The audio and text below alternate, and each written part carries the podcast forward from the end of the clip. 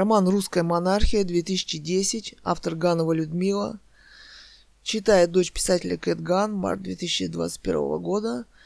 Блог Гановой Людмилы «Русская монархия», Russian Monarchy, blogspot.com. Я прочитаю сейчас цитату, а потом публицистику к роману «Русская монархия». Роман с таким названием мог появиться только в наше время, потому что большевики и коммунисты упорно замалчивали проблему царской власти. Расстрел царя Николая II и его семьи. Любому поднявшему этот вопрос тоже грозила смерть. В этой книге вы найдете самые разнообразные точки зрения, высказанные самые, самыми разнообразными людьми, самыми разными людьми, которые сочли необходимым его высказать – это прежде всего интернет-роман. Дискуссии происходили на сайтах «Эхо Москвы» и «Гайд Парка». Причем самое важное, что ни одного слова в их высказывании не изменено. Читать их очень интересно, и они, эти высказывания, говорят о сложности поднятой проблемы, о современной жизни, о самых различных способах управления государством, о настроении самого общества, о его открытости, о гласности в нем – в нем, в этом романе, высказана даже точка зрения о том, что управление российским государством может быть передано наследникам царской семьи, как это было сделано в Испании диктатором Франко, и что может получить российское государство в результате такой передачи власти. И статья Гановой Людмилы. Публицистика к роману «Русская монархия» 2010. Роман «Русская монархия» был написан мной в интеллектуальной дискуссии, которая велась несколько лет назад на радиостанции «Эхо Москвы». Он посвящен одному очень сложному вопросу русской истории, вопросу наследственной монархии в России, как важнейшему институту организации ее власти и казни последнего русского императора Николая II со всей его семьей в Сибири. Многое в этом вопросе поражает и вызывает удивление. Может быть, к этому вопросу русскую общественность заставила вернуться и то, что после казни царской семьи в России наступили страшные времена, начались страшные войны, были убиты миллионы людей, и в России были страшные голода – Новая революционная власть так и не смогла решить ни один из этих вопросов. Это состояние русского общества длится уже сто лет, и мы невольно начинаем сравнивать русскую монархию, которая правила в России несколько столетий и успешно правила, с теми недостатками власти, которые свойственны и современному нашему обществу. Фигура императора Николая II, может быть, мы только сейчас, стали понимать уровень его интеллекта и образованности и возможности самой царской монархии в России. Прежде всего следует сказать, и самое важное, что царь не только вел безупречную жизнь и обладал безупречной репутацией в русском обществе, но и Россия действительно для него была, и управление ей было самым важным делом его жизни – в России начала 20 века было несколько крупных политических сил – партия эсеров, кадетов, большевиков, которые, несомненно, поставили перед собой задачу свержения власти царя, и кем-то из них был избран путь, по которому они пошли – дискредитация власти царя, военное свержение ее и установление собственной власти – Знаменитое «Кровавое воскресенье», в кавычках, которое было организовано как шествие к резиденции царя, несколько тысяч людей с письмом о помощи во главе с каким-то попом. Это самая настоящая провокация, достаточно и сотни людей, которые могли бы передать такое письмо или встретиться с царем. Николай II был публичной личностью и ходил даже на заседания Государственной Думы, где были представлены самые различные политические силы России. Возможно, что целью этого шествия был захват резиденции царя. Так Николай II лично был обвинен в расстреле этого шествия. Мы знаем, что большевикам именно военным путем удалось захватить власть в России. Ленин великолепно понимал нелегитимность своего военного революционного переворота и собственного правления и пытался замолчать этот вопрос. Что происходило дальше, никто в России не знает. Нет официальных распоряжений и документов. Однако факты упрямая вещь. Царская семья осталась без охраны новой власти. Стали говорить, что Николай II отрекся от престола. Никаких документов до сих пор общественности не предъявлено по этому поводу.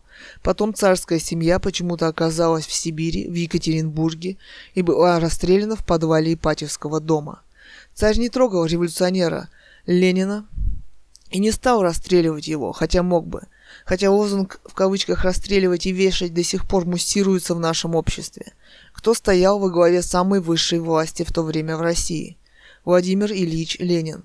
И именно он, следовательно, должен нести юридическую, моральную и нравственную ответственность за убийство и страшную казнь, а все остальные члены семьи, жена, маленькие дети, за что они были казнены, все же Владимиром Ильичем Лениным.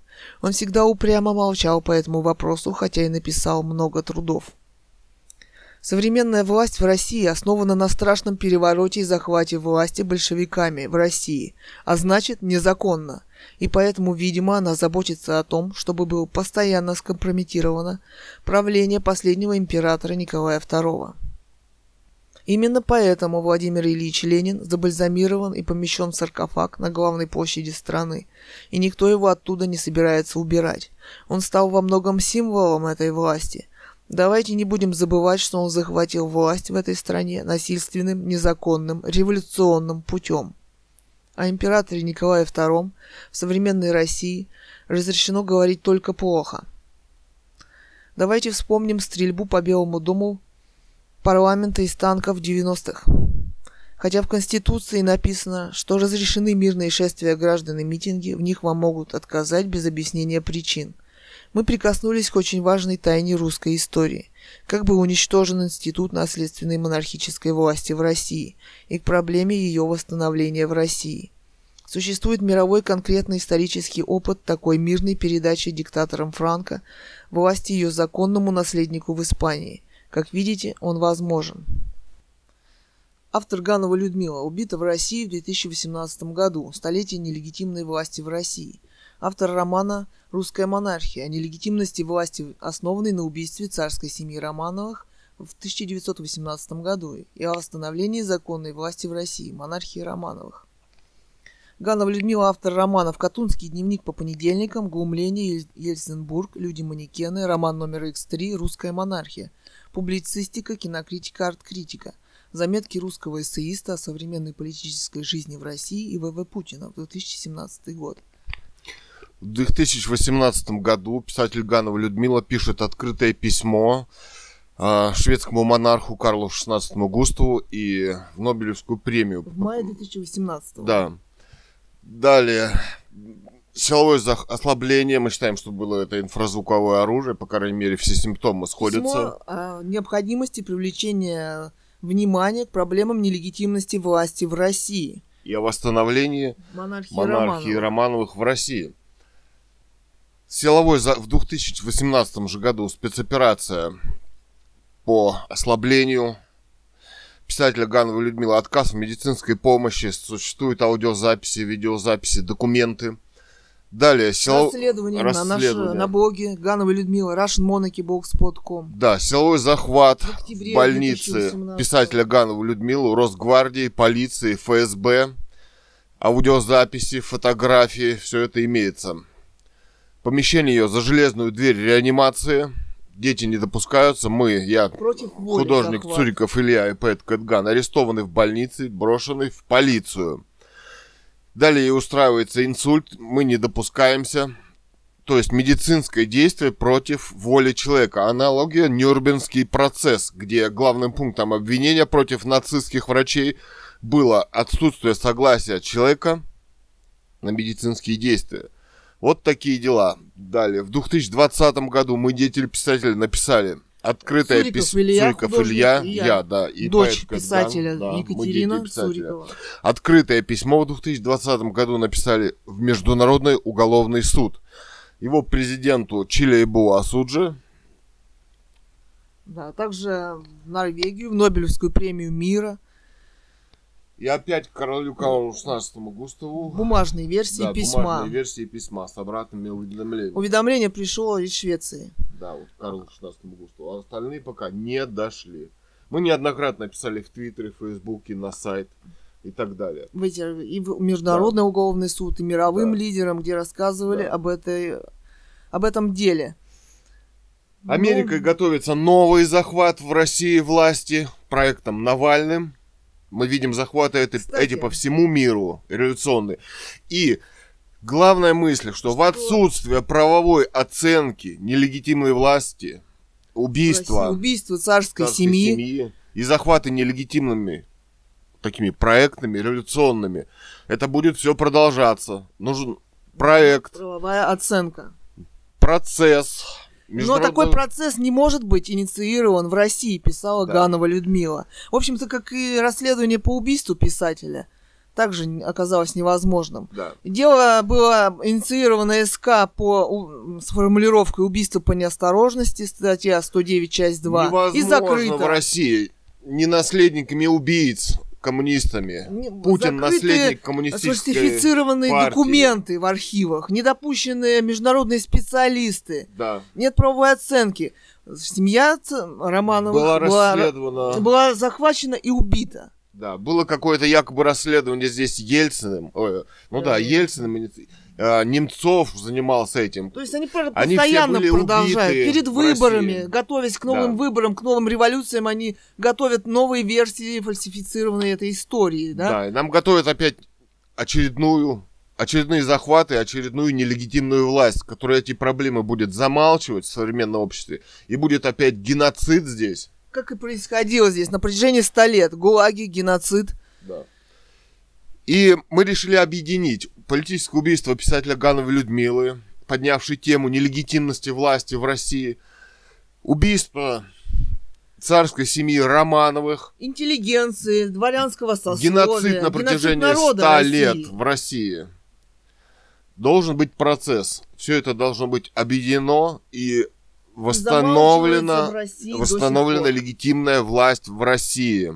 Ганова Людмила писала, Что что, семья Романовых имеет, имела общие мировые корни. Всех наследников не Собрать удалось не здесь, в удалось. России, в Екатеринбурге и Алапаевске. Семья Николая II носила общие И мировые власть корни. должна быть мирно, без всяких выборов, передана законным наследникам Романовых. так как она им принадлежит. Все еще сейчас. И есть законные наследники и в Англии, Нидерланды, Швеция и так далее. Да. Ну вот, в общем-то, и все. Да. Нужна правовая оценка Это самое главное. нелегитимных Как захватов, революций, убийств. Убийство легитимного главы государства, захват его с семьей и наследниками и их убийство без правовой оценки в мире. Именно поэтому здесь это все продолжается. И этот процесс- Революции и захваты, революции и захваты. Также должен быть инициирован наследниками Романовых. И сейчас мы видим продвигающиеся и нарастающие революционные настроения и действия То в есть России. преступление очередное. И все это без правовой оценки случившегося с Романовыми, писателем Гановым Людми... Гановой Людмилой, поднявшей в обществе эту тему страшную. И вообще этот способ захвата власти в мире нарастает. Неважно Да. уже как диктатура, э, назначенные президенты выборные или монархии. Там идут революционные процессы. Нарастают и И продвигаются. дирижирует этим очень похоже, что Америка. Читайте наши расследования на блоге «Русская монархия». Читайте книги писателя Гановой Людмилы. Что писали господин Милюков, э, Ленин, да? Э, Да. Как готовился здесь переворот. Да. Это все есть. Это можно прочитать. да. Ну, хорошо, спасибо большое. Читайте наш блог «Русская монархия». Всего доброго, до свидания.